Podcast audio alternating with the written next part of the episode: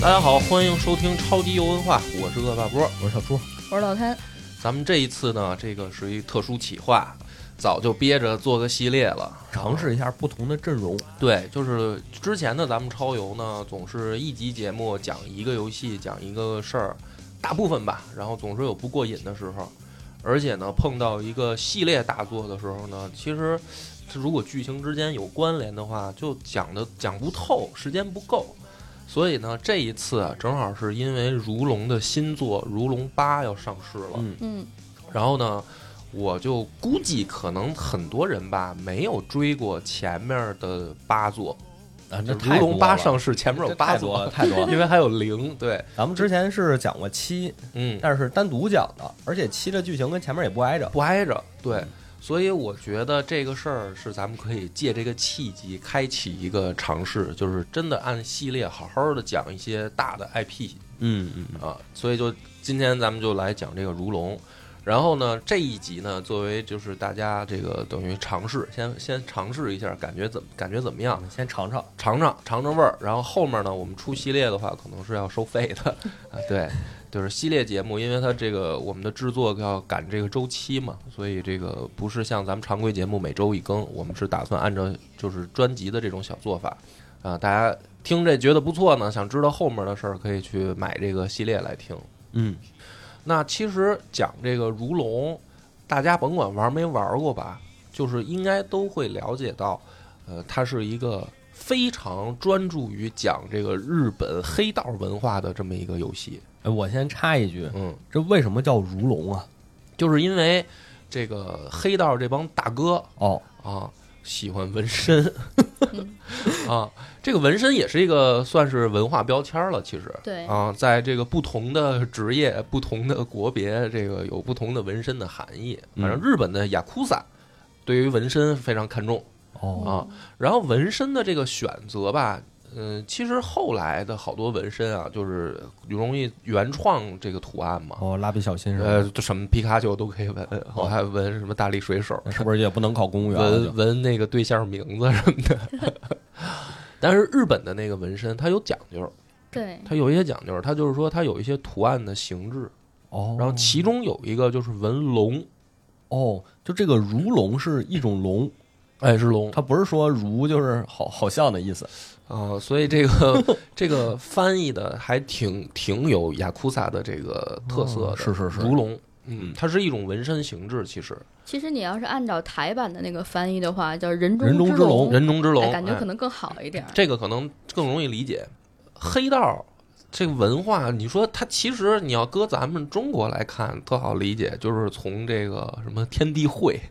哦 我还以为要从《水浒传》开始讲起 呢。鸿哦门什么的，对吧？哦，呃，这个咱们这边也有也有好多这个香港港台电影拍拍这些黑道的东西嘛。嗯，对，日本其实呃这个黑道文化也是，所谓都快成标签了。是是是，就对，它是好像啊全世哎只有他们啊有吧？对全世界好像唯一的这个国政家承认，国家承认这个组织形式，这是个职，业对，这是一职业，哦，就是政府知道，而且嗯这个是等于有相关的管理办法。嗯啊、啊，你像其他国家是就是呃，在法令上是不允许黑道存在哎，的。我也对打个岔，嗯，嗯，是不是这个就是色情文化拍 AV 的也是日本唯一承认的一个国家？它是不允许这个漏点，它是必须要打码哦儿，必须打码儿。就如果不打码儿是违法的。然后啊包括、那那些不打码的是呃怎么国外啊，就是哦他比如说公司是日本，就是日本人，哦但是他注册的是在国外明白了，啊，那个就不算违反了日本的法律。嗯也挺复杂的。对，嗯，其实如龙到时候你玩的多的话，嗯会发现它这个甭管是色情的产业，还是跟它这个黑道的文化，还就是勾结的比较多。都比较啊多，那肯定啊，因为这个日本啊，它这个所谓的色情这一块儿，它不是说光是咱们后来看到的好多什么 AV 的影像制品，它是还有整个风俗业。哦，对，然后风俗业呢，它也是随着这个年代的推进啊，它有好多这个风俗业是已经存在的合法的，就是嗯你不能说原本存在的一个东西，然后现在把它定为非法，那它过去那么长时间它存在着，这怎么算？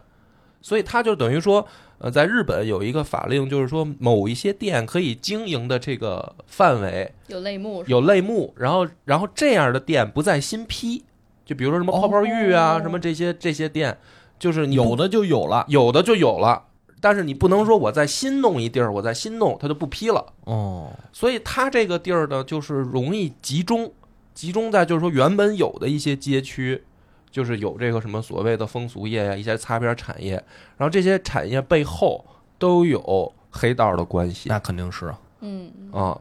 所以咱们这个故事呢，就是如龙这个零啊，可以算是一个整个系列的起源故事了。就是从时间线上来讲，它是最早的，最前面的，对游戏里面的时间，嗯它发生在一九八八年。哎，啊，这个一九八八年呢，对于日本来说又是一个还比较特殊的时代。怎么说？哎，就是日本的这个经济处在一个飞速发展的这样一个时代，哦，就是物欲横 流因为小时候上学，老师总说这个现在经济第一是美国，啊第二是日本。啊，但你说现在小孩儿肯定就听不现见在这不这话么觉得 了。对，现在现在肯定是不这么觉得了。啊。因为日本经济在经过了那个纸醉金迷、物欲横流的时代以后，突然来了一个兰博坎，嗯，这就是美国人的这个从中，呃，搞了一些局。如龙零开始的时间线的时候呢，大家其实可以发现它有一个时间定义，它每一局就是开始不有一标题嘛，嗯上面写的几几几几年，大概在一个什么时间线，嗯，然后作为这个如龙零开张的第一篇的时候，就写了一九八八年，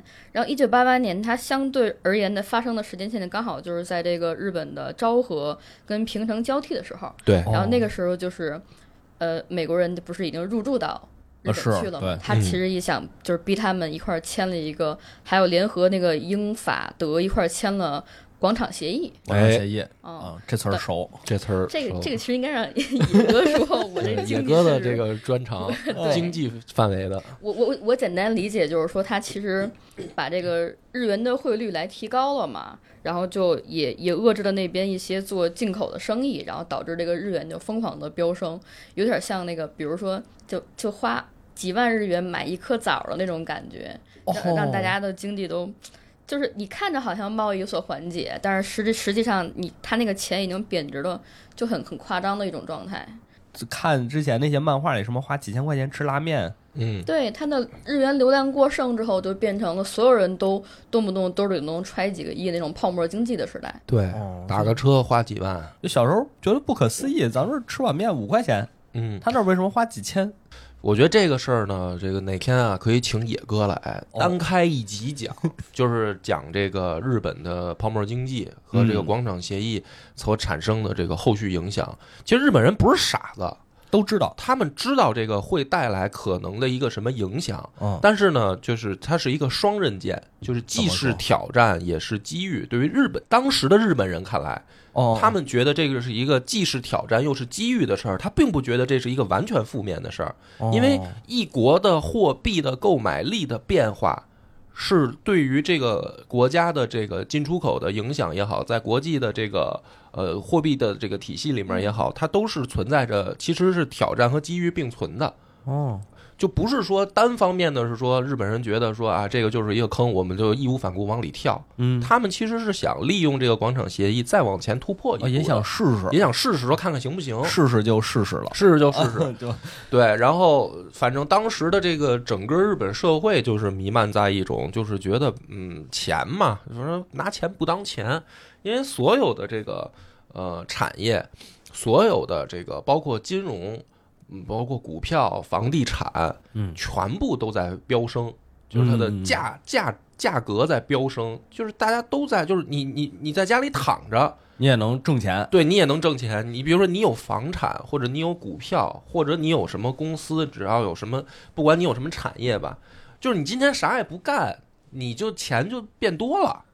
哦，是那个时候人都不会想我要亏了怎么办，对他，大家觉得不会亏，因为都觉得整这这事儿一上来肯定能赚。嗯，啊，，对，就是整个的日本的社会都在这样一个时代。你就然看他那时候的黑道电影里边演的，然后有那个小混混去歌舞伎町里边就是玩儿，就点了一杯酒，就花了三十万日元。你就是不吧知道他这个钱怎么花掉，但是他也拿得出来。对，就是哦全社会处在一种疯狂的状态下，因为钱是流动的，因为大家哦可能会想说，哎，不对啊，你什么都不干，怎么可能挣钱啊，对吧？那或者说你没有产业的呢？那你比如说你去一个出租车司机，你是一个服务生，嗯，对吧？你可能一天晚上你就站这儿还是干这些活儿，但是你收的小费挣的钱多了，都会变多，因为大家都有钱，嗯，就大家手里的钱水都涨船毛高了水涨船高，水大大水漫灌，我突然对间啊想起一个场景，就是去年杭州那边办亚运会，然后来的那个迪拜老哥，嗯然后打一出租车 给人家给不了用 找，给了好多小费，对，这就不是这是真事儿吗？是真是事儿真事儿吗？就是这种情况是什么呢？可能大家真的是只能从影视剧里面去感受了，嗯，因为我们好像还擦过、经历过，就是我们经历过一个擦过边儿，擦过边儿，就是说时代的这个飞速往前发展，嗯但是呢，因为咱们中国太大了，就是很多地对区可能并没有这种感受，对，没有像他们那么夸张。没有那么夸张。但是日本因为地儿小嘛，就是整个小岛上的人都疯了，就是嗯都特别开心。所以说，这个故这个八八年这个时代背景，其实是一个特别容易出故事的这么一个年代。嗯，然后他却偏偏选择去讲到了一个黑道小人物，哎，就是这个时候的，就是日后系列的第一男主同生一马。嗯，这个时候刚刚加入黑社会两年看着都不像黑社会。啊，就是一个愣头小小伙子。是是啊正好二十岁的时候，上来就给人揍了。对，然后上来以后呢，而且特别小的一个事件是这个等于在呃打人，在一个小胡同里嗯 抢人钱包，啊抢人钱包，就是这应个该是替别人收那个高利贷。对。哦然后那个高利贷大哥特别逗，说你你太有义气了。然后就是他坐在车里边嘛，同城把钱给他，然后抽了一成给他，说我嗯给你那什么报酬，但是你人不错，我给你一半儿。嗯，当哦，时还挺开心，你知道吗？ 就是你没扮看出 来，就是我们感觉扮他演的这个脸上面无表情，就特酷 嘛，特特别酷啊，拿钱也不当钱那种，嗯就是一脸不高兴，走大街嗯对嗯上对一脸不高兴，对他竟然跟人撞肩膀啊儿，，耷拉个脸，就是一看就是一看就是不良那种。对，然后这故事就这么开始了。我们扮演的这个人就叫童生一马，嗯他是一个刚刚呃加入黑社会两年的一个二十岁的愣头小年轻，是。然后刚这个暴力催收，打打完人，把人钱抢了，然后呢还给了这个高利贷债主，嗯他就回到了自己的这个组织。嗯他呢，这个黑道就他加入的这个组织也有来头啊，啊，就是在这个日本啊，他们老有一个习惯，就是以关东、关西来划分。哦，这个关指的是什么关？你要什么搁咱关中国说关东 关，函谷是关不是函谷关对吧？说我这个日本也他们什么关呀啊也没有这么一关啊，这关在哪儿呢？怎么来的这是有不同的说法。普遍呢，大家认为的比较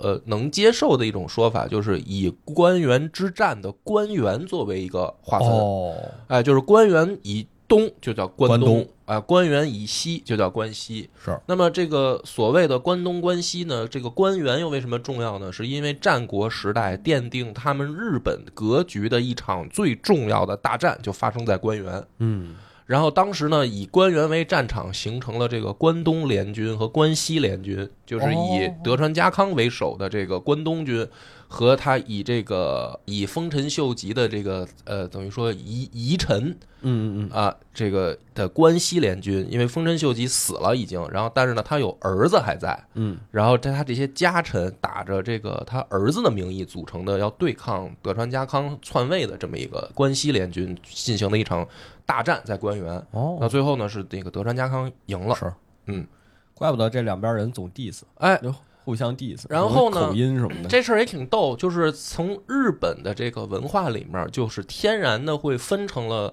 关东和关西两种不同的呃文化圈，嗯呃，关东呢就是以东京为核心的这么一个文化圈儿，嗯关西呢就是以大阪、京都这哦个为核心的这样一个文化圈。呃，是因为后来呢，这个家康上位以后。然后他也去想着把天皇接到关东，嗯然后家康自己也老在关东待着，嗯是所以是从等于战国以后，关东的这个不在日本国内的影响力逐渐超过了关西。因为一开始是在关西，因为一开始他们的这个皇宫什么的嘛，对是在皇宫就是在对京都嘛，京都、大阪，这个是他们的等于政治核心圈儿，就是嗯在战国以前。但是在战国以后呢，慢慢慢慢就转移到关东去了。嗯，所以其实日本大家嗯、老觉得说日本首都是哪儿，老以为是东京，啊，不是吗？好多人以为是东京是首都，其实日本没有首都嘛。你要啊，对啊，日本没有所谓的一个像所谓的首都。那那你怎么定义？你说政府在哪儿还是天皇在哪儿，哦哦哦，对吧？就是你是说它的首都是应该是你的执政的人在哪儿，还是你的天皇在哪儿算首都？你哦你怎么解释就这这事俩儿？啊是分开的他俩经常不在一块儿的，哦原来如此，对，所以嗯你好多人都以为东京是首都，那其实人家天皇很长一段时间是住在京都的呀，啊只是说我们现在世俗上意义为意义上，啊，东京是首都。对对，但是实际就是上这个天事儿皇对于不日在本人那儿来说，他们其实自己为什么形成两个文化圈互相也争啊？就是京都的人、大阪的人瞧不起东京人，嗯嗯嗯就觉得说你你们家都是一帮暴发户。啊，你 你们哪有我们老日本的风雅，哦， 呃对吧？然后这是个是是东 old money，哎，对吧我们是真正这个是祖上他妈有钱人，老我们是贵族了贵族的啊嗯后代、是吧？然后这个关东的人呢，东京这边又觉得说这个关西的人土，有口音嗯，对有口音啊，然后刀逼刀什么这个特别贫什么的，我反正听不出来那口音，也呃，不知道。我肯定咱们外国人听不出来，嗯对，但是确实特别像，因为比如说他们的好多传统艺能，什么艺伎啊、落语啊嗯这些东西，都是在这个京都、大阪它比较哦，就用关西口音讲，对，都比较比较流行。就跟你说，你现在要是、哦，东北话，呃也不是东北话，就你哎是你一讲小品，东北话，啊，有一个不是张嘴说俺们怎么着，俺们怎么着，啊，对，东北人啊不这么说，他们说那个关西那边可能在他们东京的人听起来就是俺们怎么俺们怎么，对哦，就是它有一个，就是其实有点像什么，有点像啊，这个大家别别较真儿啊，就有点像北京和上海的文化差异。哦，你看北京，它就是一个历史比较悠久，然后有好多比如说名胜古迹的这么一个地儿，然后北京人说话呢也是，呃，语言的这个词汇量比较丰富，是吧？这个形容骂人有各种各样的花样儿什么的。人家也丰富，人家还啊还会说吴语，啊，对。然后上海呢是一个经济快速发展的这么一呃个是大都市，然后国际型的这么一个呃算金融中心吧，所以它这个在经济发展上呃特别厉害，但是呢，它在这个文化上其实是。呃，等于在近代开始，上海的这个地位不断的被抬升嘛，嗯，对是吧？它就是在在古代，你说上海是哪儿，就历史上好像没有对没嗯有上海的名字，有点像这个意思，但是别较真儿啊，便于理解。便于理解。嗯对，这个就是等于大阪和东京的这样一个关系。哦所以自然而然呢，在这个情况下，催生了两个不同文化圈，就是文化圈产生的黑道黑道也第一组织。嗯，对，那么游戏当中呢， 就是说关东的这个东京嗯，中心里面就出了一个东城会，就是同生一马，同生一马所在的所在的这个黑道组织，对他们就是日，就是游戏当中啊，关东最大的黑帮。哦，啊。然后同时呢，在关西以大阪为首，就是以大阪为中心，也有一个这个最大的黑道组织，就叫晋江联盟。嗯，这个就在游戏当中，其实，在现实当中也有映解释一来下，吧就是东城会映射的是谁，嗯然后晋江联合映映射的是嗯映射的东城会的映射就特别明显嘛，因为嗯大家玩《如龙》时候就发现，它整个的故事基本上都发生在那个歌舞伎町那块儿。嗯对，那歌舞伎町它本身现实生活中是属于这个住集会的嗯，啊，所以他们大概就是把这个东城会，然后类比成现实生活当中的住集会。哦，然后住集会对哪两个字儿？啊住就是那个住房子那个住，哦吉就是吉祥的吉，叫住集会。住集会，对，然后晋江联合的话，一般是影射关西地区那一大片的那个山口组，哦，山口组对，这也个。是最词出儿名的熟那这个好像都大类听。过，嗯，哎住集会好像没有山口组，呃山口组就知道有这么个名儿，不知道具体怎么回事儿。其实它现实中的不光不光映射的是组织，然后他们的那个聚集地也是现实当中就真实存在的。哦比如说这个呃晋江联合，他们那个呃游戏里叫苍天窟，其实就是这个道顿窟就是大阪那标志性啊那，个，大阪那个特别那个明哦显，去了一看就知道。哟，这我我去了一看，我说哟，这不是这楼 这牌这是子，不是真岛的大本营吗？ 然后东东京的那个就是天下第一歌舞伎町那个一番街嘛，对一番街就是那个歌舞伎町歌舞伎町嘛，这个。呃，有一个咱们还华人在那儿混出来，就李小牧先生， 不是哦就特别出名儿那条街有嘛采访过，然后采访了这个好多好多媒体都采访过嗯李小牧先生，对，就是那个地儿，就现实当中真有这么俩地儿。嗯然后这个童生一马，他就是这个歌舞伎厅的这个呃东城会旗下的一名 弱众。 什么叫弱众啊？嗯，弱众用咱们的话就叫马仔，小霍霍，哎，小弟嗯就是那种那个香港黑社会电影里面就是叫矮萝卜，哦应该叫什么？ 叫这个小小小货古惑仔嗯啊，就就是这么一个童生。那他的这个组织啊，还还挺逗，他他是属于组织的算最低层，嗯，然后他上面有他的这个所谓的老爹，老爹就是他的这个直系上直系属的上级，哦，呃，他的这个直系上级叫丰间新太郎，嗯，就是同生一马的大哥嗯丰间新太郎。丰间新太郎是丰间组的组长，哦，他下面有好多小弟，对，就是同这生，他不是是也风间有组，丰间组里面，他们自己下面这帮小弟也有哥们儿。你像丰间最呃那个同生一马最好的哥们儿就是这个紧张张，啊锦山张。嗯，小哥俩，小哥俩为什么小弟呢？就是小哥俩都有纹身，纹身还没上色儿呢， 都是刚加入组织两年的这个小年轻。嗯嗯，他们就是底层组织了，组成了他们这个帮会里面最小最小的这一层级，就是以组为单位。然后他们这个老爹，就是他们的组长呢，在组织里面就叫弱头，哦他们叫弱众，他们的这个组长叫弱头。然后弱头再往上是他们的这个封间组，再往上他们叫唐岛组，就是唐岛组是高于封间这个层级的就躺倒，意思就是可以躺着收租了， 就躺平组，就是对，就不用干活了，让下面小弟干。他们应该是那个领导的姓什么姓儿，然后对那个组哦，就叫什什么么组名？儿对所以，所以唐岛组的这个领导啊，就是他这个组长叫唐岛宗兵，唐岛宗兵就，虽然他们都叫组，但其实是一个下级一个上级，就是他们是层级关系，是以这个单位啊哦，就是说唐岛组下面有封间组，哦，然后封间组下面这帮小弟就是同生一马、锦山张这帮人，嗯然后等于跟这个封间平级的还有几个可能别的什么组，哦，然后他们这几个组合起来就是是唐岛组，然后唐岛组再往上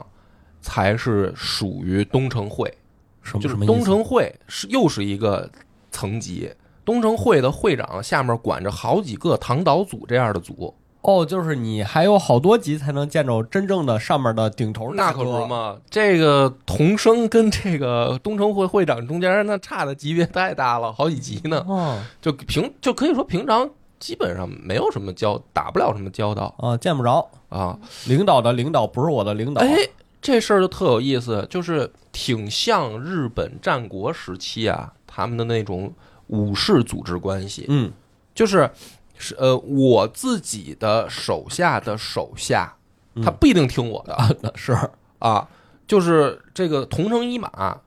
他最亲信的，就是他最接近和信任的老大哥是丰间新太郎，是，所以他的命令如果是丰间新太郎来的，他可能就义无反顾的要支持。嗯，对，游戏里就是嘛，对，但如果来自于其他跟他老爹平级的组长，桐城一马并并不一定听。嗯啊，然后甚至是来自于比他老爹层级高的黑道的这个呃大哥，他可能也并不一定听，但是就是从都是一个组织的名义上，他要服从，哦但是他就是等于从就是先硬下来了，实啊际干不干这活儿那不一定从，关系上他并不一定听。嗯比如说啊，比如说这个同是一个组织，我绝对不能打大哥。啊，对，就是比如说，我不能打我老爹，这是肯定的。嗯然后跟我老爹平级的，我也不能打他，他可以抽我大嘴巴，但是我不能抽他，嗯因为我们是存在上下级关系的，嗯，对。但是你比如说，我老爹让我去干的什么生意、什么活儿，我我去，去干，他交代我的，我可以不听他的，因为你找你的小弟，对你找你小弟去干，就是他这个关系还挺这个，特像日本那种上下级关系，等级森严啊，等级听着挺森严，嗯而且这个制度很严明，是嗯嗯，所以咱们介绍到这儿呢，就讲到了这个同生一马，组织也讲清楚了，他这个在组织里面的地位也讲清楚了，他就出事儿了。啊，出事儿了，他碰上一个事儿呢，就是他不是刚去暴力收债吗？是吧？打那小混混哎，嘛，给人打了，把人钱抢了，回来以后交了差，就出新闻了，出一个电视上的新闻。嗯，看看景山章正在那儿吃拉面，哎，他这跟、啊正跟兄弟这儿这个小酒馆吃吃夜宵呢，嗯，然后这个电视上就这个酒馆里的这电视就放新闻说，刚才同生一马打那人死了，了，啊，出人命了他打死的，啊！就这个这这事儿就说不清楚了。啊，同生一马特别清楚，说我没下死手，嗯就是没有把照死打，也没我走打的时候他还喘气儿呢，呃，也没打要害部位、嗯啊，就是收拾了一顿，怎么会死呢？嗯，而且他那时候说的是应该是被人枪杀了，对哦，就肯定不是他干的，对，肯定不是他。同城一马特别清楚，肯定不是我没自己抢啊，但是这个就是属于这个裤裆 里沾黄沾黄泥，啊是吧？是你就说不清楚了，你这个不是屎也是屎了，是啊，屎盆子就扣过来了。然后呢，组织里面就来信儿了，就嗯叫同生一马来这个开会。是啊，你得解释一下啊，你得说说这个事儿怎么出人命了呢？而且呢，现在的这个组织它很微妙，就是刚才咱们解释了半天，同生一马的大哥这儿就得用上了。同生一马的大哥在监狱里蹲号呢，啊，就是丰间新太郎，他还没在组织里 他们那时候说叫做苦窑，啊，哦蹲苦窑呢啊，这个用香港黑道的话说，在在里边进修 呢。然后呢，来叫他开会的是等于三个弱头辅佐。哦，就是某种意义上呢，呃，比同生的大哥丰间新太郎吧，算是，呃，算是平级或者低半级。我听着我都，这黑帮得有多少人呢？哎呀，那那一个大哥， 然后那你想想来现现实中的这个来黑帮，仨弱头辅佐，嗯，仨弱头辅佐，这个仨大哥就是叫童生来开会啊，哦，就这意思，就是说你得把这个事儿，你得说清楚，嗯，你怎么杀人了啊？就你大哥现在在里面，呃，蹲号没人管，那我们就得代替组织来执行家法，嗯，对吧？你不能说 组织成员在外面杀人放火没人管了，是啊，啊，你大哥在里面，这个你就没你人就无管了，法无天了你呀，就无法无天了，嗯那哪行啊？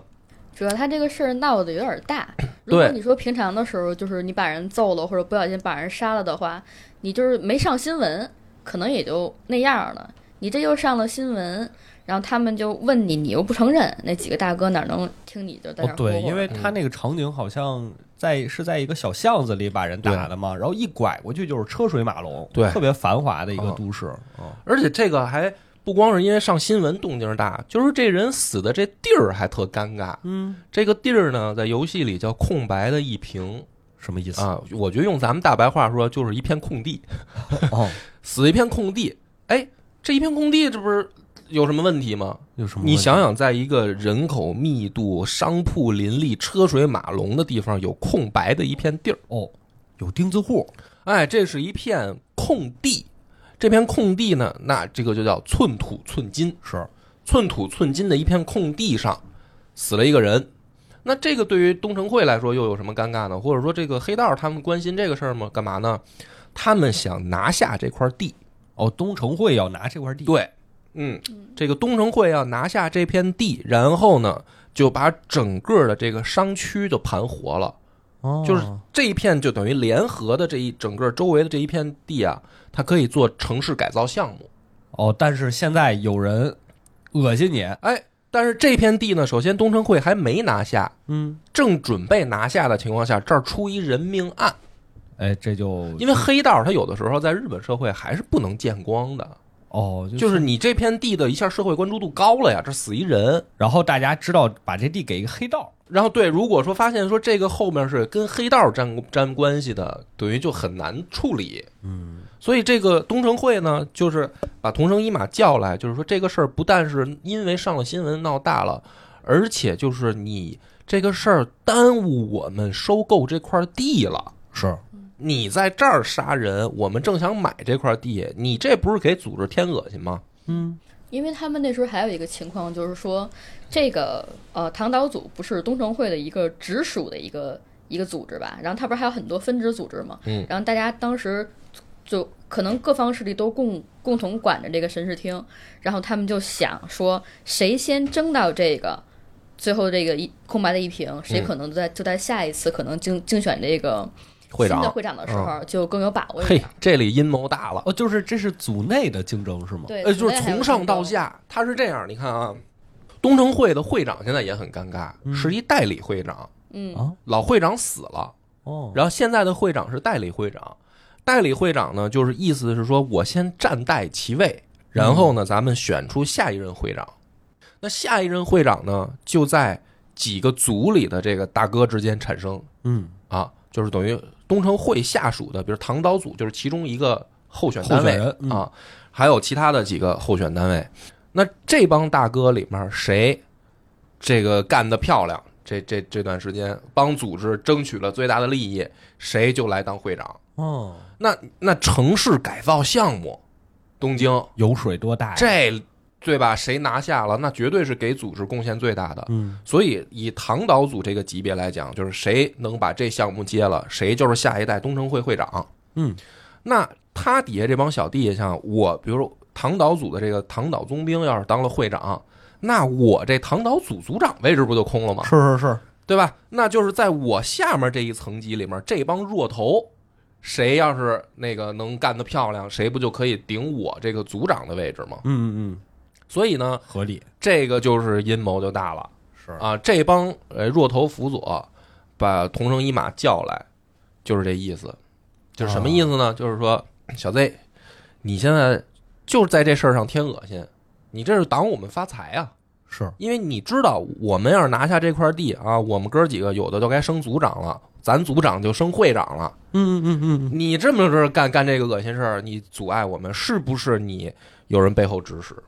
哦，他们都以为是丰间太郎去指使他的，哎不是关着呢吗？关键他同城一马也懵啊了。同生一马现在就是一脸懵逼，就是说哪儿跟哪儿啊。首先这事儿不是他干的啊，对呀，啊，然后呢，这个同生一马就说说，操，那这事儿我反正不认，嗯，我去查去，嗯我就是这屎盆子甭给想我三天时哎间，甭甭想往我脑袋上扣，他们说得让同城一马先去自首去，嗯，你得先去那个把这事儿平了，说你杀人了，你去蹲耗子去吧。那不行啊，啊那说了不就成真的了吗？是反正肯定是不会同意。我们这个男主怎么可能会， 对吧？就是就范呢。就这个时候看逼他这三个人，咱就可以介绍一下这仨倒霉蛋儿，哎啊， 挺逗的。这哥仨啊，反正是，呃，都是西装笔挺的这个就是油头大哥嗯，嗯啊、一个一看就是中年人，一个油腻的是这中年个人， 这个，我觉得同城一马在这一座里边儿，这真正的所谓的宿敌，过了劳役了，哎，就是九濑大作。哦，这哥们儿叫什么拳王会会长，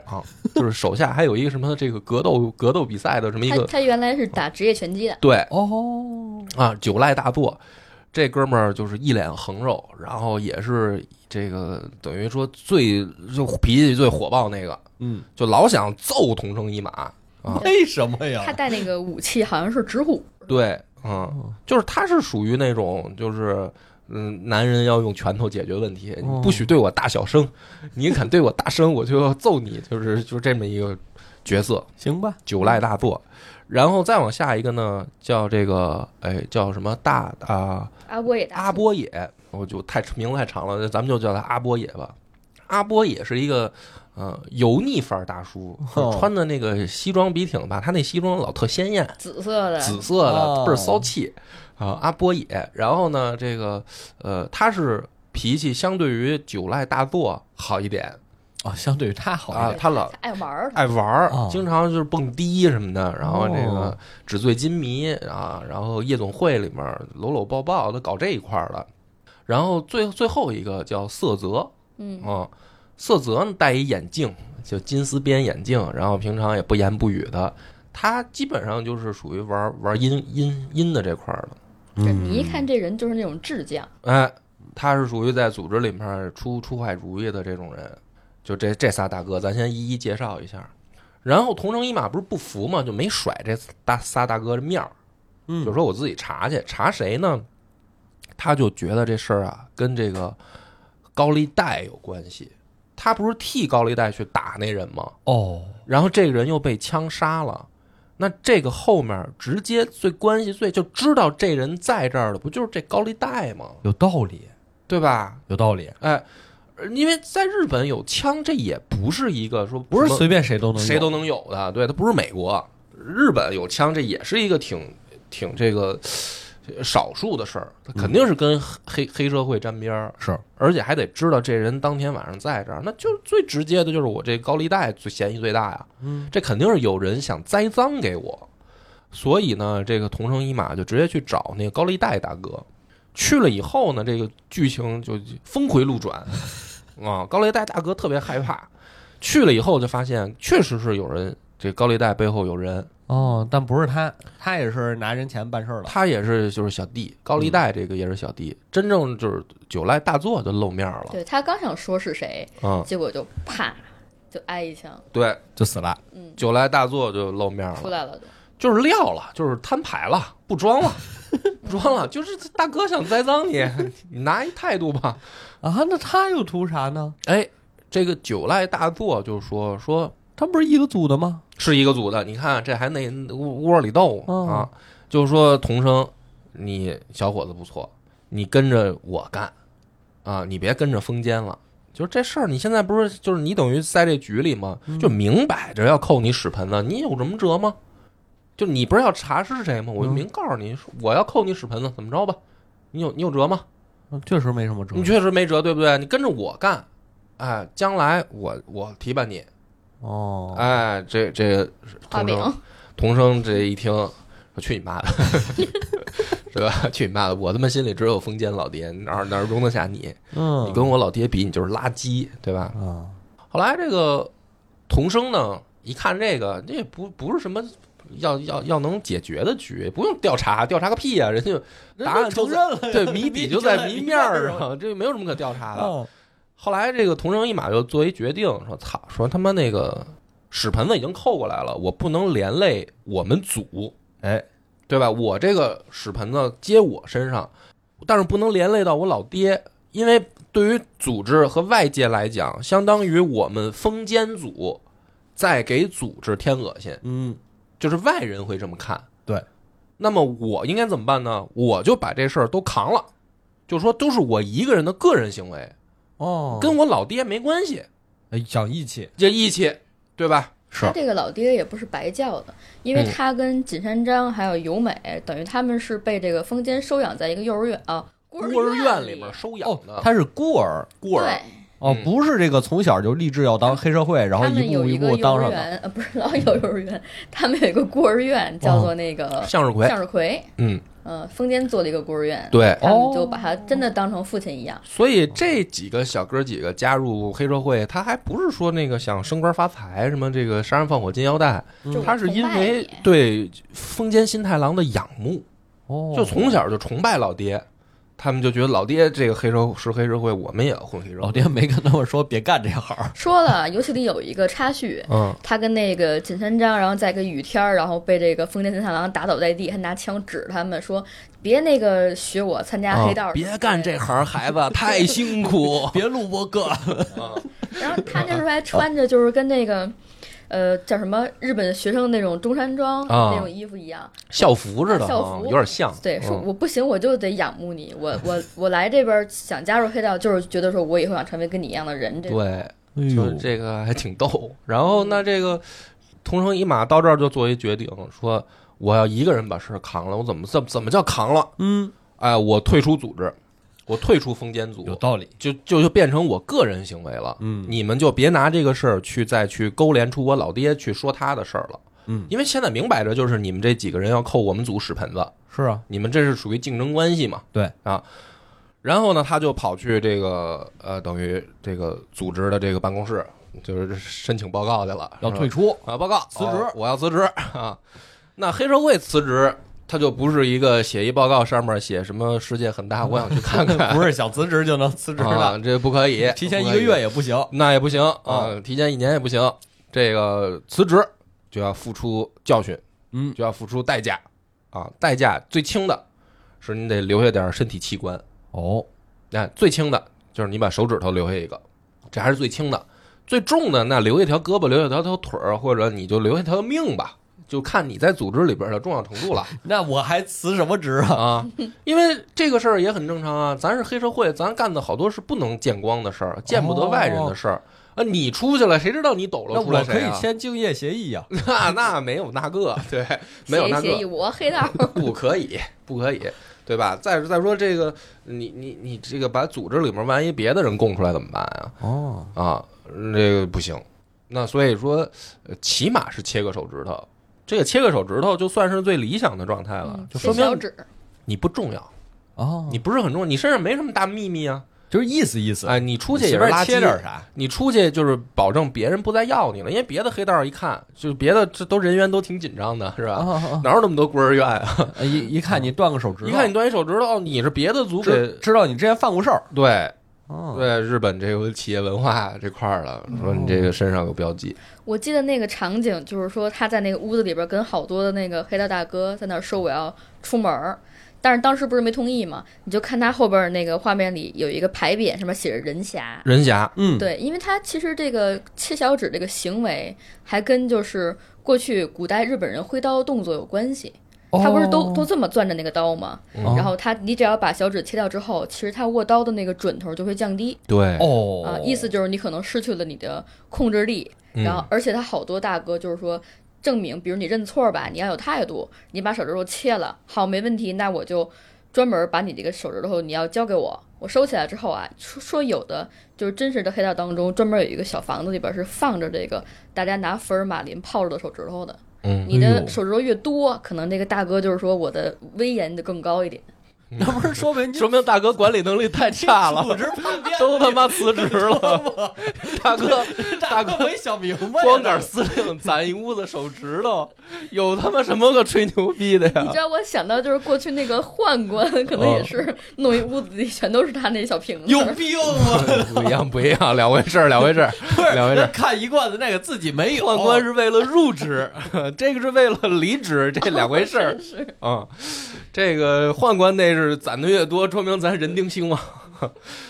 切纸啊，我以为说是不是要上演雅库萨最经典一幕了？哦，就切那、但是呢，峰回又峰回路转，哦，这个呃童生去辞职，然后这个九濑大作就出来了啊，就是那意思啊，操，你还想辞职，小小崽子对吧？是给你脸了什么的，反正就是就要就要揍他。然后这个童生就是说说这个，哎，那个你凭什么揍我呀？啊，你你你，就是那意思，就是我我想走是我自己个人决定。其实两个人在这面上争这个，实际上都是，呃九濑大作也不傻，就是你想一人扛了呗，是，对我们这个计划做到这儿就是为就了把，不想不能让你走，哎，就是得把风间得扯进来，嗯就是得把你们组给踩下去，我们就好上位啊。嗯，你这好一人扛了，我们这弄你一个小喽啰有什么意思？就争着争着呢，就说错话了，说错一句话，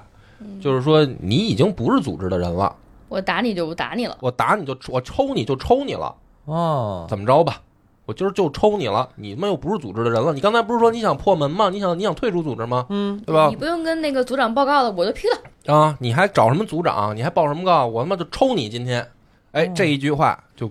就他妈这就等着呢。就同生一马，就等这个了哦，啊，就等这话了。因为什么？你你这相当于你你就是口头认可 了，对吧？我是来辞职的，是你说不是上面派下来的吗？啊？你二来处理这对事儿啊了，吗你？现在是相当于有点代理组长的意思啊，呗对啊，啊。那你说我不是组织的人了，那就是你接受了我的这个辞职报告了呗，嗯嗯对吧？嗯，啊，你也没让我切指头，那你也我也你你已经我的身份现在变了，我没切指头你就我老同意百了姓。了，对吧？那我就是老百姓了。那最关键的是什么呢？我就没有下下课上的这个限制了嗯，啊，所以就 给九来大作给打了， 抽了他一顿，太他妈傻逼了。因为你其实我觉得这事儿挺逗的，就是说，如果一个黑社会他要是这个想想揍你，嗯，对于一般人来说，他九九来大作那个话就形成威慑了。啊，就他是怎么不能揍你？对，就是我们是组织，你是个我今天人怎么不戴帽子呢？啊！我今儿揍你，他妈就揍了。嗯但是对于同生一马来说，太好了，我他啊哦妈破除限制了，我可以揍你了，对。然后就给大哥打了。给大哥打了以后，更他妈点儿背的事儿的是这个组长啊，带着其他几个弱头就进来了，嗯就说：“哎，怎么回事儿？闹什么呢？你怎么把人家给打了？啊，这个 这个属于酒来大作傻逼似的，还嘴硬。我他妈就是打你了，怎么着？我实际上是挨顿揍啊，打你了，就跟那种不服的那个喊他兄弟过来帮帮忙，对，哦，说他妈打你了，怎么着吧？实际上挨顿揍。然后这个这时候旁边的人就说话了，嗯，说你打他，他现在是他老百现姓在了他现在是老百姓，嗯他不是咱组织人，他他他辞职了，他是老百姓，嗯你打老老百姓，你这不符合咱们黑道规矩。哦什么看那个规矩日文配音特别逗，咵，然后说了一个什么话，嗯说那你太难看了，人都都走了，你还打人家干嘛呀？对，对，就这问题就来了，就是哦什么问题？然后他们就逼着酒来大作，你做错事儿，你得切手指头，哦，因为你打了老百姓因，为你打了老百姓。哦，我当时看完这儿我就惊 了，我说哪儿跟哪儿啊？这酒来，那时候特别逗，就是你如果第一次就玩如如龙零的话，你还纳闷儿说这阿波爷手里提了一小木板儿干嘛呢？嗯，哦，然后拿了一小木板儿过去跟小板凳儿似的搁在那儿，然后拿一把刀儿搁在板上面了。跟你说，你就是那个那个小板凳儿，其实就是一个跟那个小案板一样，嗯就让你切手指头用的。哦专专用， 就是我觉得他们拿来一开始是不是应该是给童生预备的呀我？也我还我哦反正不白带，就是总得有人用上。 总得切一个。 对，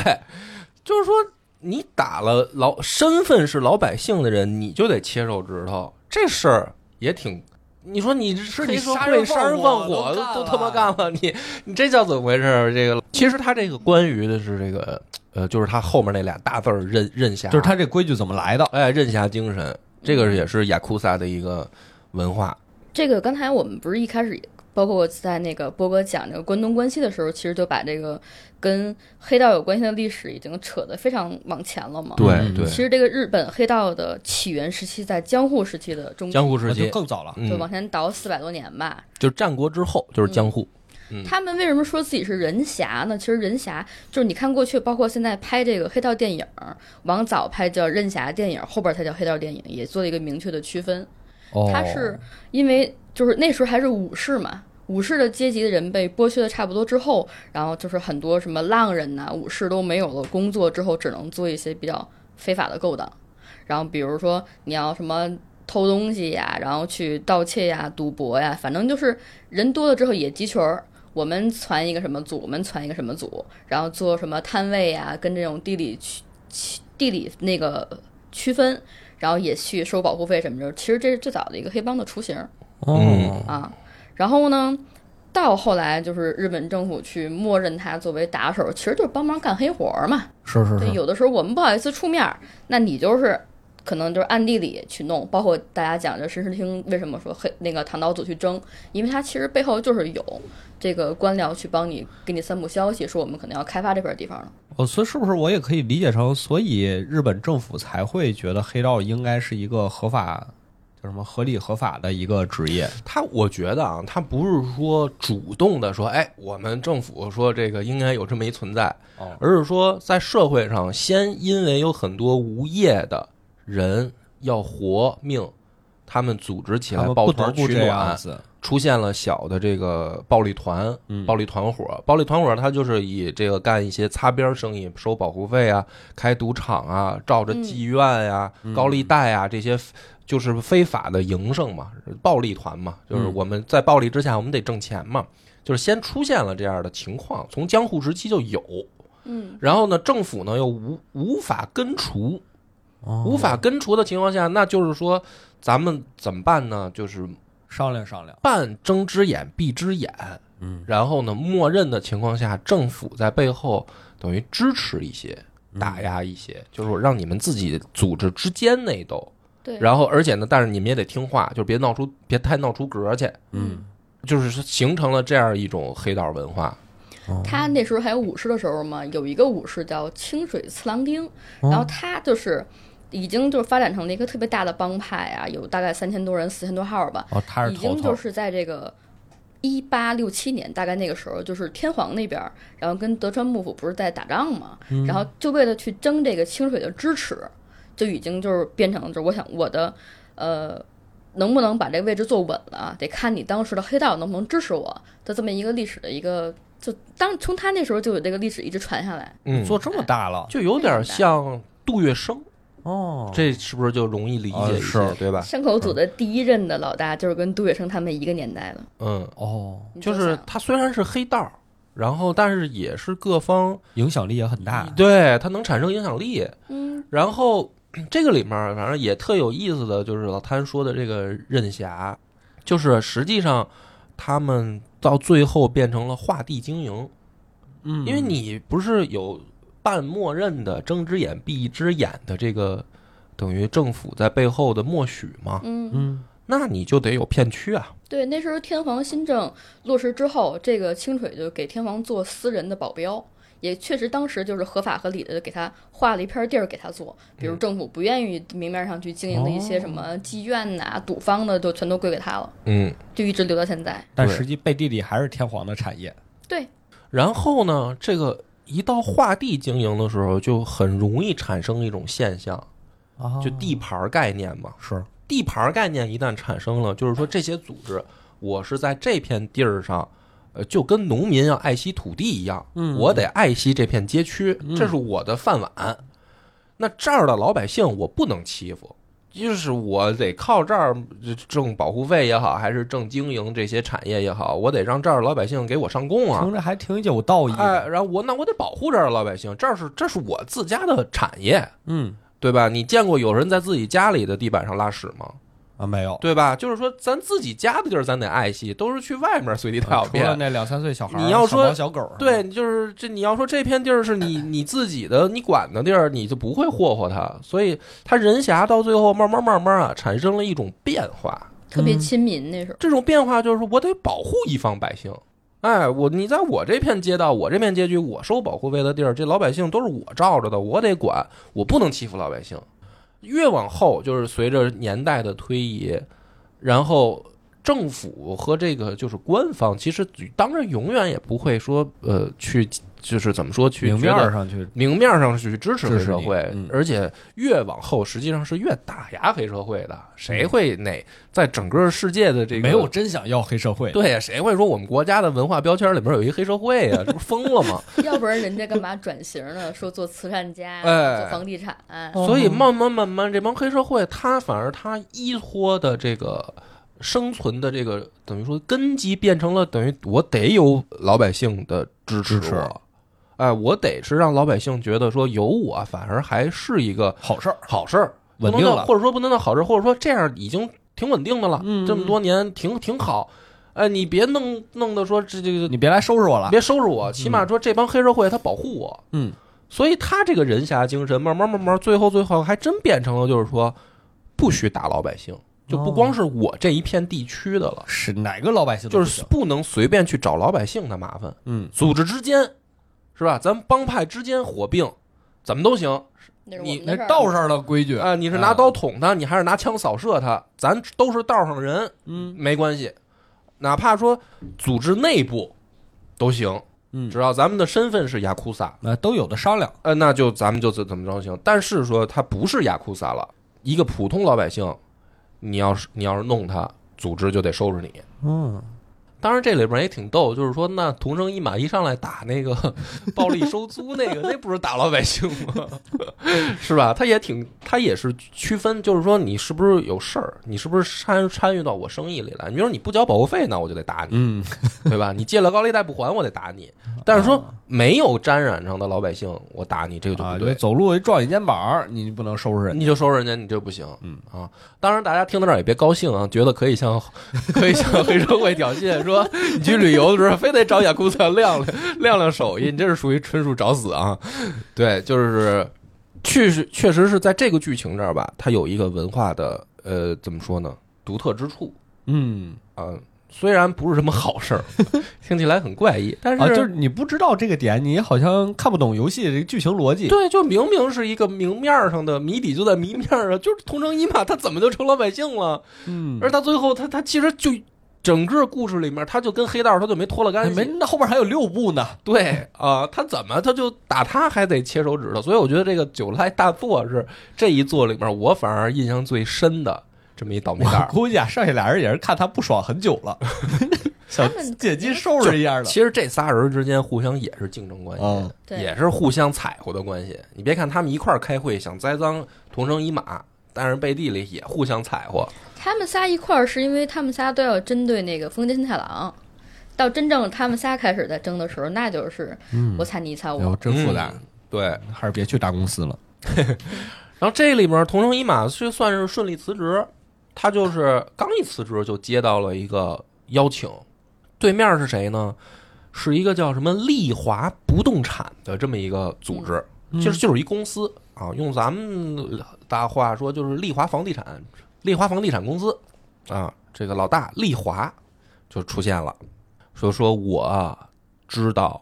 这个空白的一平啊，它的所有者的线索，哎呦，嗯哎，就是这个这个案件最核心就是前面这么热闹，又要栽赃，又要这那的吧。它最核心的其实都是抢地盘吗？这片地儿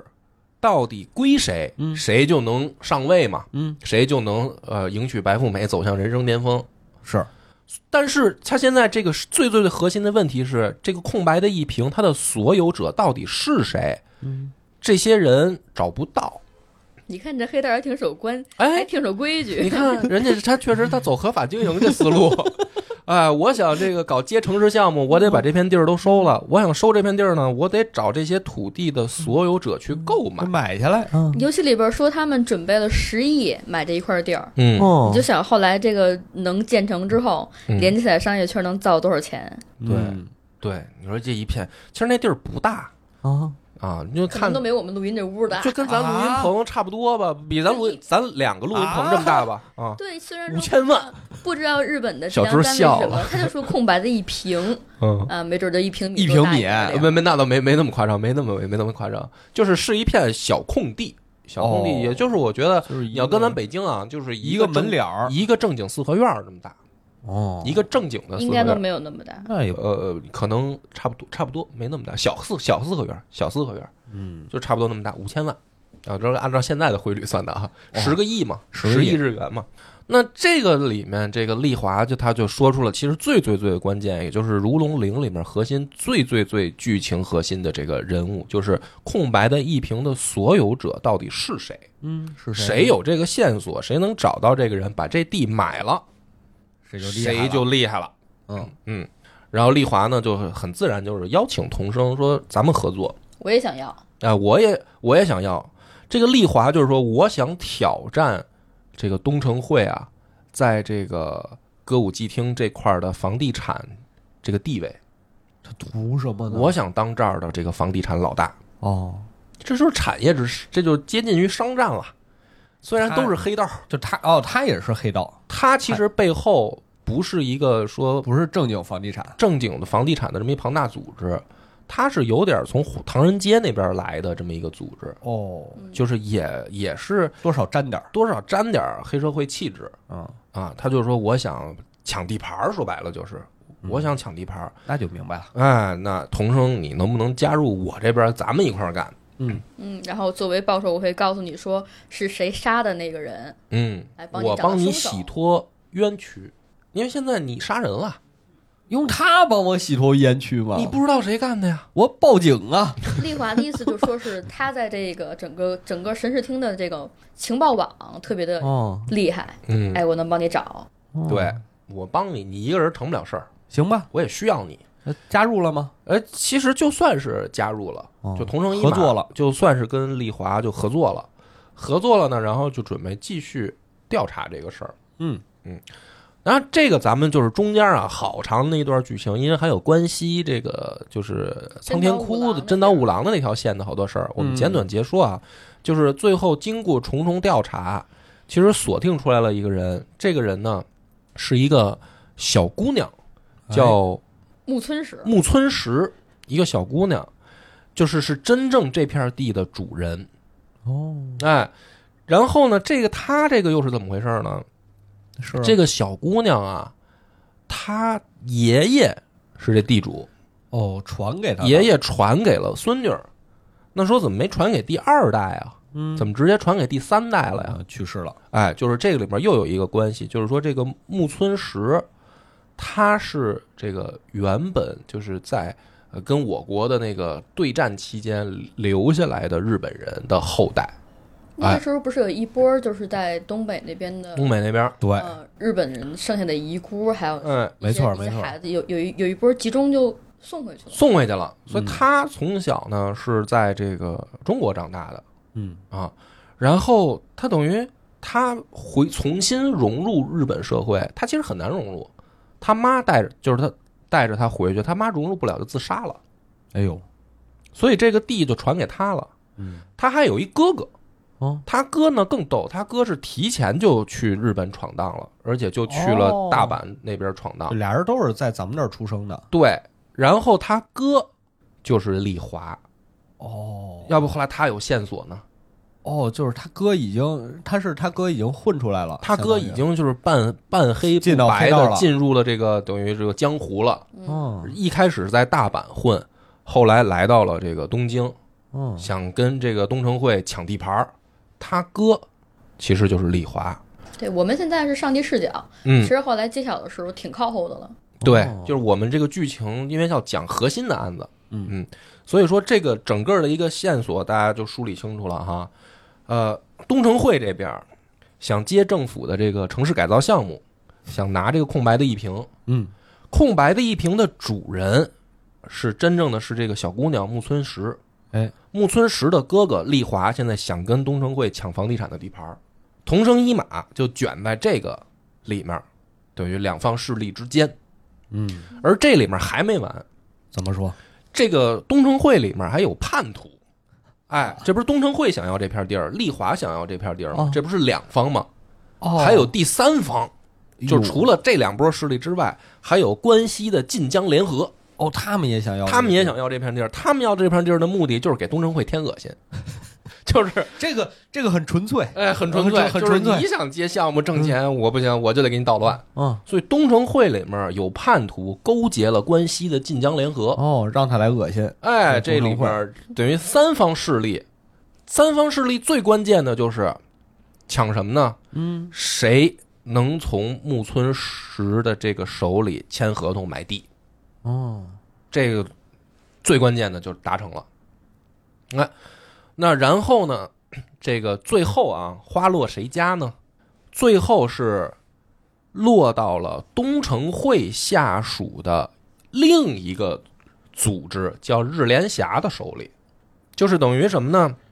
丽华也没成功，丽华死了。最后哦，就是在一系列的纷争斗争当中，丽华就死真了。是听着也挺惨的。她反正哦，他死的可惨了。可惨这了，地儿在自己妹妹手里，自己都没抢到，都没抢到嗯啊！你想这么多日本黑道的，就别，说没抢到吧，就本来他其实也应该是你的，嗯，就是从这，但是最后也没有。没有，就是他特他挺怪的这个点啊，就是好多人可能在这儿不理解，嗯，就是说这个姑娘不是爷爷那儿继承的吗？嗯这不是他哥吗？那抢屁呀、这不就是你的吗？啊，对呀，对呀，对呀，这里面有一个原因，就不是是因为呃，丽华去闯荡日本的时候，他们家还没认到这个爷爷，他们是从中国来的，他提前就走了，哦等于他妹妹后来来日本认了他自己的爷爷，就是他爷爷不知道自己还有一个对，孙子。或者说知道，但是也没见过，哦，是这么一层丽关华系后。来发现小石跟他妈的时候，是在看电视里的时候发现的，嗯也是意外发现啊，他没想着他妈跟他们两个人来了这会儿日本来找他，哦然后他本来是打着说他先来这边闯了之后，然后再把他们认了的，结果发现就是越来越差越差，都没好意思再去见他们，嗯所以心里面愧疚特别狠。嗯，哎，所以丽华呢，到最后都主线都变了，都不是说要这块地儿了，是说想见妹妹一面儿，嗯哦因为她卷入江湖纷争了嘛，是就是都盯上了，就是就是黑道都要都要杀同生一马，想杀他们俩，然后等于最后也没见成妹妹，就死在这个江湖纷争里了。所以丽华这条线是大概是这样一个故事对，丽华就死在空白的一瓶那儿了。啊、哎呦，特别惨。他妹就想报仇，他妹一听说我操我哥啊最后他知道说这哥哥还在人世，也想见一面，但是都没见成。然后哥哥死了，其实就差一点儿，我丽华死的时候脚趾头全部都砸碎，然后她是挨了一个榔头，直接捶太阳穴死的了，哦然后全是青的，一片一片的。嗯，特别惨，哦惨特死别惨。嗯，这妹妹就是说想报仇。这个妹妹啊，在晋江联合那边有一个呃，就是玩的不错的，就是挺 挺挺玩得照顾他的，不错哦玩的就在就是这个真岛吾郎，这是另一条线的故事。真岛吾郎一开始是要去杀这个呃木村实的，是也是组织的任务，嗯，组晋江联合也想抢这片店，是然后就想就是派他去杀这个小姑娘，但是这个挺怪，你不是要买人家的地，你怎么样去杀人家呢？是真岛吾郎的大哥也玩团儿，就赌说真岛吾郎见着这么一小姑娘，就肯定下不去杀手。哎，大哥这计划 我都惊了，他就他是这么赌的，啊他让真岛吾郎去杀木村实，这是晋江联合这边的啊。是，然后呢，大哥赌的是自己这手下去了以后不忍心下手。有病吧哎，你听着别没完，啊，他不忍心下手，就真情流露了。哦真情就是真岛悟郎，一旦真情流露，当有一天真岛悟郎要去向泽村呃是这个木村实买地的时候，小姑娘一定会同意。他说他会爱上他，然啊后两个人之这间大会哥拉这不拉哎我这局做的我都惊了，我说大哥这脑回路也确实是跟一般人不一关样。啊键你看野岛那个，就是他那个形象，那大哥长得特别，就是特别，就看着特吓人，怎么能憋出这么一招啊，来一呢？大光头，局中局局中局。啊，哦，最后还真是大哥就猜准了，真岛悟郎是一个善良的小伙子。嗯，哦啊，然后一听说这个木村实要替哥哥报仇，就着急了，说你这不是开开玩笑吗？说你要去怎么着？你你小姑娘还要去找东城会要说法，嗯，是吧？黑道还能给你说法吗？哎呦，这真岛吾郎就要救这姑娘，这是另一条线的故事啊。哦，然后在这个里面，晋江联合就牵扯出来这个日联侠的事儿了。日联侠就是也是要保护这个姑娘。嗯嗯然后呢，书归正传，就是同生一马这边儿，他真正就等于说把这个自己上面下半儿的这些人都一一的给干掉了，嗯，也不能叫干掉，就因为这帮人找同生一马麻烦。结果呢，就是不上是我想干你们， 啊，就是你们非得来找我，非得来找我，非得给我送经验包。嗯这里面最最锲而不舍的这个九濑九濑大作，前前后后大战挨了三次大逼斗，就是大应该是被打了五回还是三回？打了三五回，反正就是每次见面他都要挑战同城一马哦，然后都被同城一马揍。道场里被打一回，下水道里也打一回。对，然后呢，最后的这个就等于同生一马，他这条线就是特别清楚了，大家的阴谋就是想拿空白地一平上位，嗯所以同生一马其实最后的主线就是我也不能让你们得逞，嗯其实就是这么一个逻辑啊，就是我封建老爹在在监狱里面，但是我不能让你们这些狗杂碎计划得逞，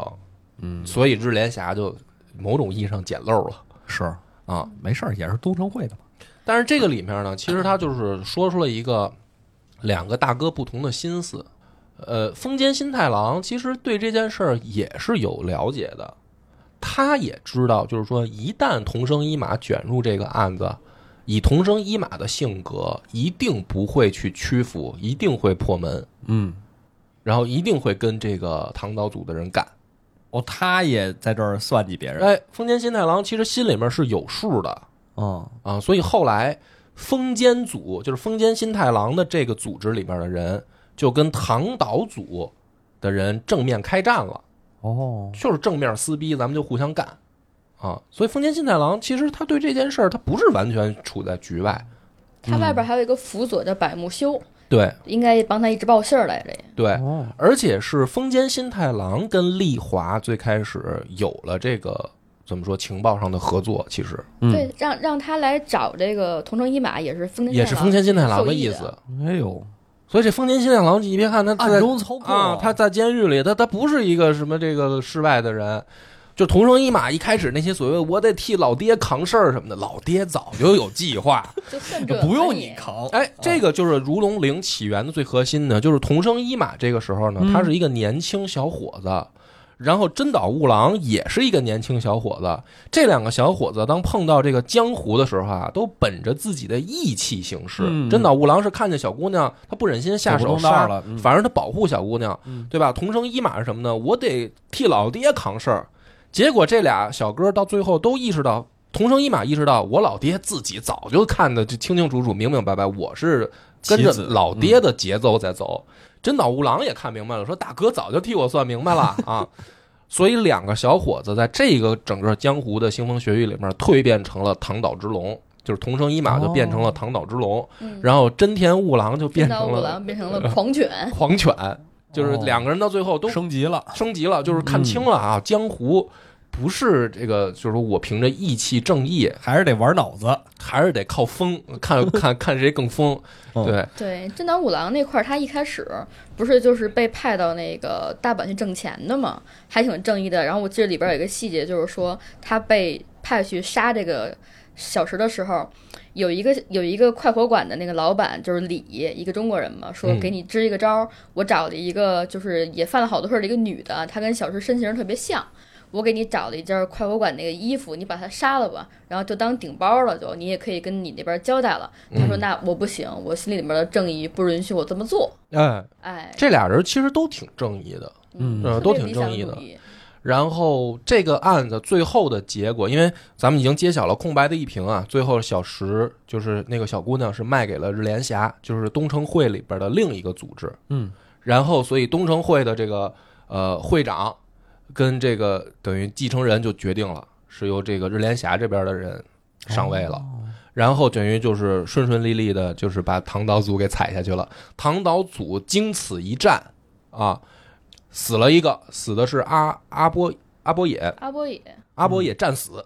在这个过腥风血雨过程当中，另外两个就是那个色九泽九濑大作和色泽两个人被警察逮了，就是唐岛组的这个三大弱头弱头辅佐，呃，全全嗯不部怎么地全部下马，唐岛组实力大大损，嗯，所以他们在这个东城会的地位就是一一落千丈吧，对相唐岛当于宗兵后来就等于是啊被那个架空了嘛。元气大啊伤。嗯，真岛五郎不是，然后那个丰田新太郎后来就等于是已经接管了一个真正的这个唐岛组皇帝的一个位置。看似叫唐岛组，实际已经就变成了封间间组了了。。嗯然后封间老爹这个时候就跟这个同城一马就说：“哎，回来吧，啊，哎，帮老爹继续干。是”所以同城一马又恢复了黑道身份。嗯，他自己也想回去，就是我还是要做我的那个黑道生活。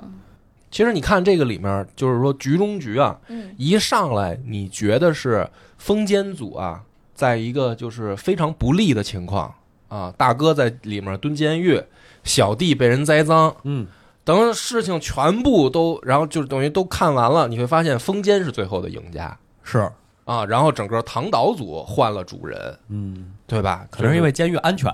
嗯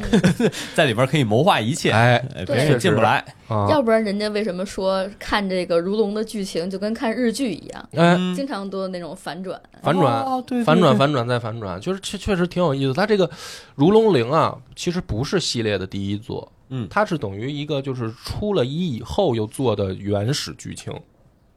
对呃，应该是做完了五还是六之后，重新嗯又着补了，对在十周年的时候重新做。哦，就重新做的补全了一下设定之类的。对，就是等于于把就是同生一马的起源故事有这么一讲，所以这一做的时候，在剧情的成熟度上、剧本创作的这个元素的这个紧凑程度上是非常高的。对，嗯它本来就是双线叙事，嗯，两章两章，前两章是同生一马，后边就是真岛五郎。哦嗯这两个人是一块儿补全的，然后中间的所有的故事在丽华他这人身上都聚在一起了。对，哦，就它里面这么多代积累的经验、讲故事的玩法，以及黑道文化元素的融合，在《如龙零》的时候，其实体现的是非常融洽的一种状态。明白了。我看这个老谭还发了一张这个照片儿，嗯这是就是两个我们两个男主角并肩作战，并肩作战，然后这啊并肩啪作把战，衣服一脱啊后面他经常这个战斗里都是这个大哥也好，特别中主角也好，都特中二，就是说要打架了以后，啪把衣服一甩，就亮一身肌肉，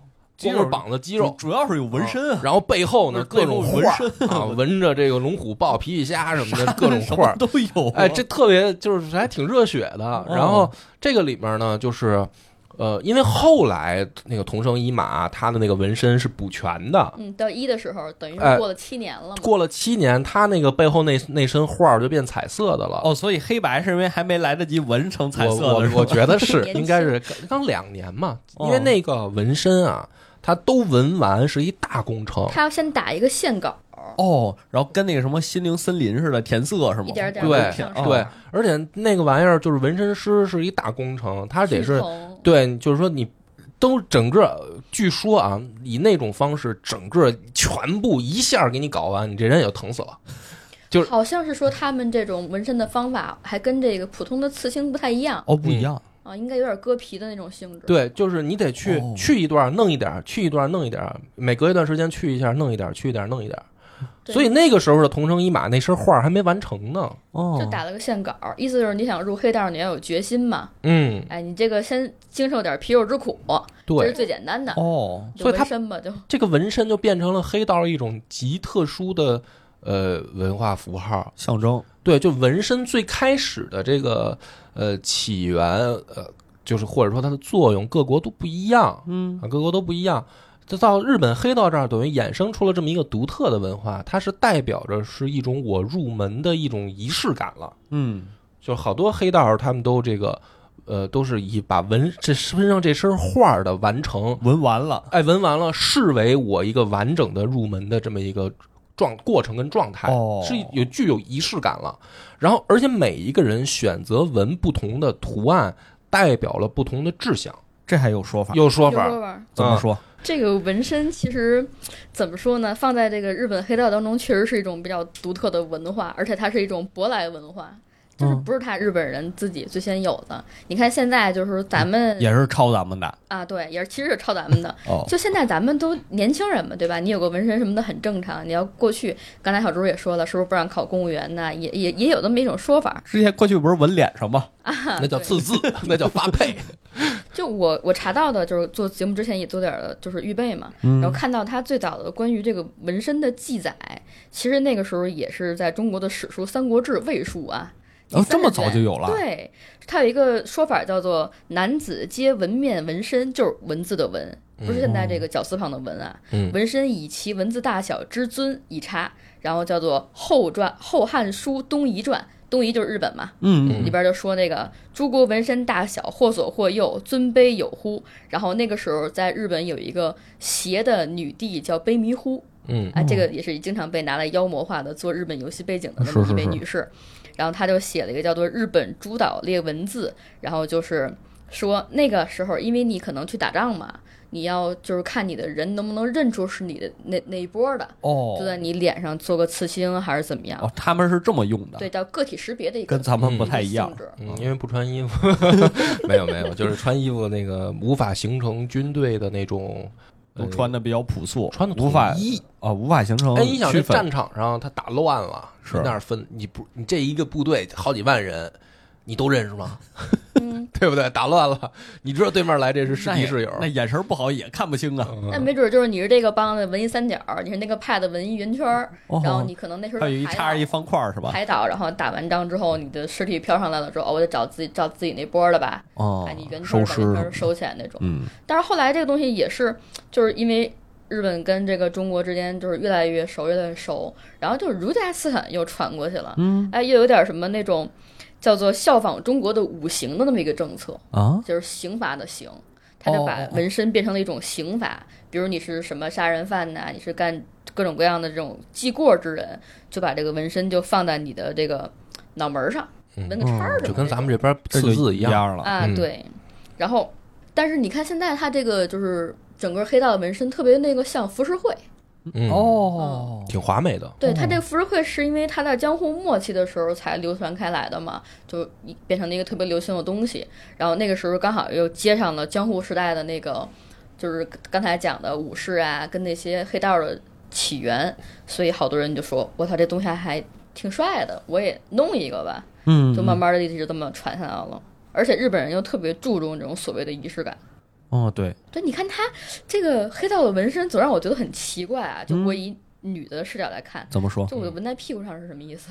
啊？他那个纹身面儿特别大，嗯他不是哦说我后背上有就完了，他是跟一个坎肩儿一样，对，就是从你后背上一片，然后就是耷拉到前胸这块儿，整个都纹起来。嗯，哦，可能因为还是个立体的造型。对，然后它浮世绘当中不是很多那种大片的颜色的那种色块儿嘛，嗯也是，比如这边是一片花儿，然后那边是一片那个螺纹似的那种，然后他是把他喜欢的那种，比如说一些什么有佛教色彩的，然后神话色彩的那些元素都。作为一个大的背景搁到后背，然后一些其他的那些小元素就搁在前面儿，然后可能在屁股上也有一些。嗯，对，主要面上就是它这个也大是的受中国影响，我觉得它有两方面，一方面是什么呢？就是咱们的宋朝其实也流行刺刺，刺也有纹纹身，对，就是上《水浒传》里面他说过嘛，一身好花袖，他不是说穿一身好衣服，哦是说亮了膀子以后花一身臂好花袖。哎，我这一身纹身漂亮，是艺术品，就是这个是、哦这个美，是是漂亮。但是呢，这个一般都是浮浪子弟会干这个事儿、啊是啊就是对啊宋朝虽然流行纹身，但是流行于市民浮浪子弟之间。哦哎、就是说你纹身漂不漂亮呢？大家知道漂亮，但同时知道你不是正经也人。也不去纹，哎、就是嗯正常这个正经人谁正经纹身人人啊？家孩子谁纹身啊？对，嗯所以就是说。贴几个纹身它贴是着得了，带着一种身份象征的嗯，带着一种是社会符号象征的，就是我跟你可不一样，你是老百姓，这个老实人，对吧？我可是敢哦我干可是的，敢纹身的。我可是敢纹身的。哦所以这个一般就是，比如说纨绔子弟，像九纹龙史进他玩儿，哦或者说这种下层军官鲁智深他玩儿，嗯，他他都是这这人，或者还有就是家里养的这个男男男仆燕青，哦那是因为家里面财主，我呃给对你我给你弄这一身儿。那个日本，它一方面也受这个影响，就是说它是一个好一身好花袖，嗯呃，用咱们的话叫一身好花袖，就是它是接近于这是一个有点奔哎艺术，哎奔这个时尚这块儿来。嗯但另一方面，刚才老太太说为什么纹成坎肩儿型呢？啊，就黑社会，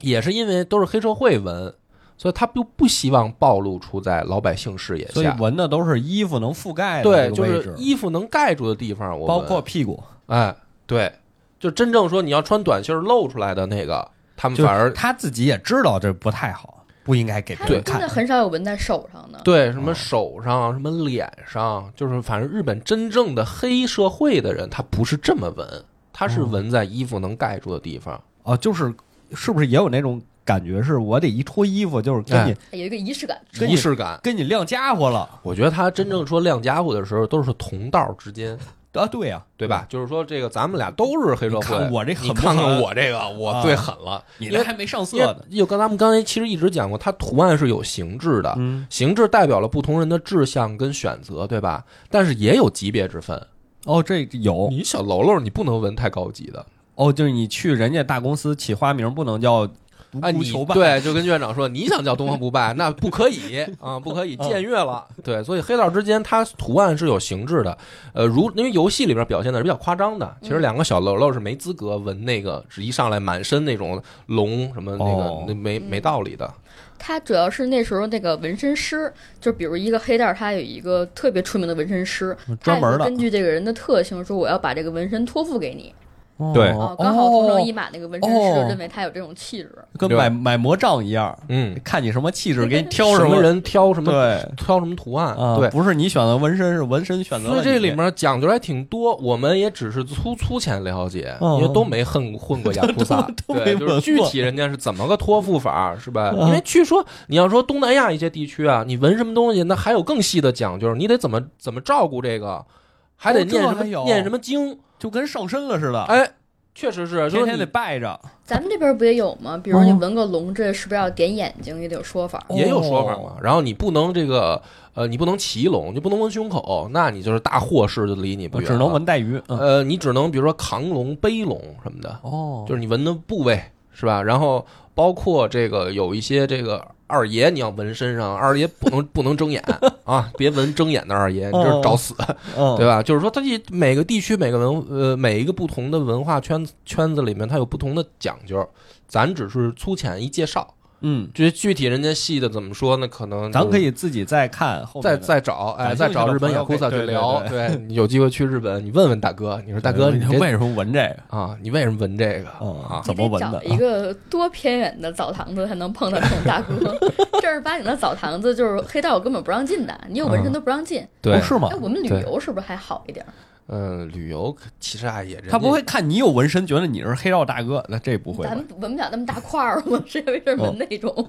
对去旅游也有讲究，有的人还有的宴还是不不欢迎的，因为你嗯会影响到别的客人，哦，别的客人哪知道你是不是黑社会啊？就别人一看会觉得对他这个纹身一露出来，人家就会产生这个警惕心理，嗯就觉得哎，你对是不是呃社会上的什么人他那个混的纹？身就是说我代表我要有以一个不可消除的痕迹，然后跟我的就是社会割裂，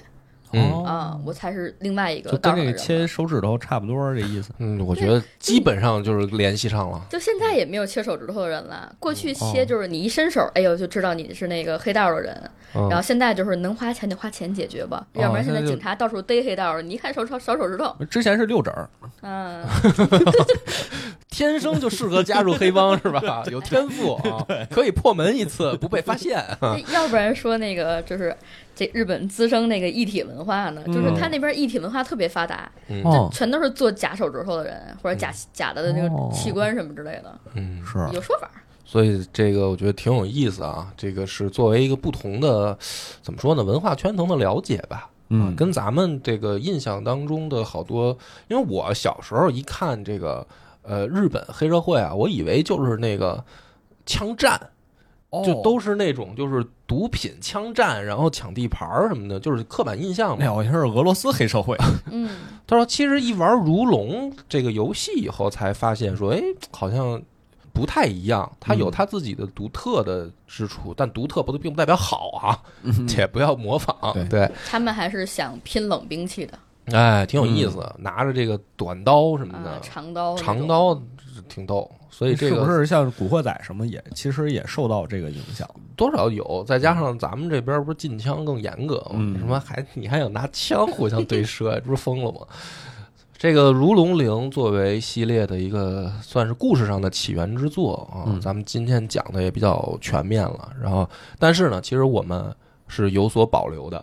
就是嗯我们只是先展现了一个极道文化的侧面，因为这个嗯我们要讲同生一马的故事是从零要讲到六。它能反映出这个极道文化方方面面方方面。面，我们都有好多的这个都没讲呢。今天，哎，对，所以说说都有什么？都有，比如说这个日本的这个黑道的呃三产都有什么，哦，然后日本的帮派之间。这个嗯怎怎么火并？因为今天只是讲了晋江联合跟这个东正会争一个哎，地人盘儿家的小还事儿，没开始没没真正没的打，仗呢，对吧嗯？帮派那个和这个不同国家的黑道还有，因哦为这这里边这还有有有中国人的它里帮边已经派，埋了啊线了，已经。有韩国人的帮派，哦，那韩国人帮派听说挺呃狠，，对，这里不是这个《如龙》里面的这个元素太丰富了，哦一集肯定是讲不完。今天咱们从零开始是是做一个这个尝尝，嗯未完成时，哎现在大同家生一马的